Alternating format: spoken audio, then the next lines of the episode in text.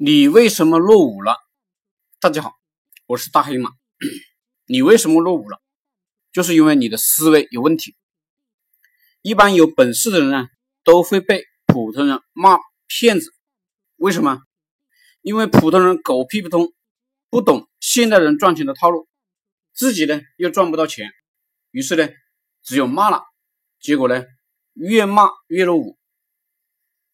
我希望我的创业 VIP 不要学这种人。举个例子，上世纪八十年代，女青年穿裙子短一点，露个大腿，都会被人议论纷纷，说是不正经、道德败坏。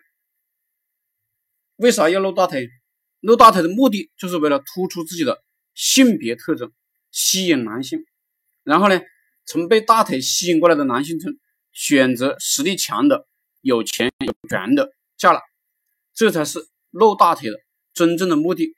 也就是露大腿是聪明人的干法，笨蛋不懂就骂别人道德败坏，结果呢，笨蛋越来越穷，穷的只能吃土了，还天天啃着馒头骂先进的人是骗子，道德败坏。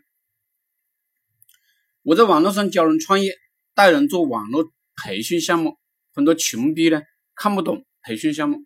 认为这是虚拟的，没有什么成本，就是骗人。他们不懂智慧知识是用来卖钱的，要不然我们读博士、研究生干什么？其实经营企业的本质啊，就是经营知识。企业本质上卖的是知识，而普通人只知道开饭店做实业。有个网友就就问我。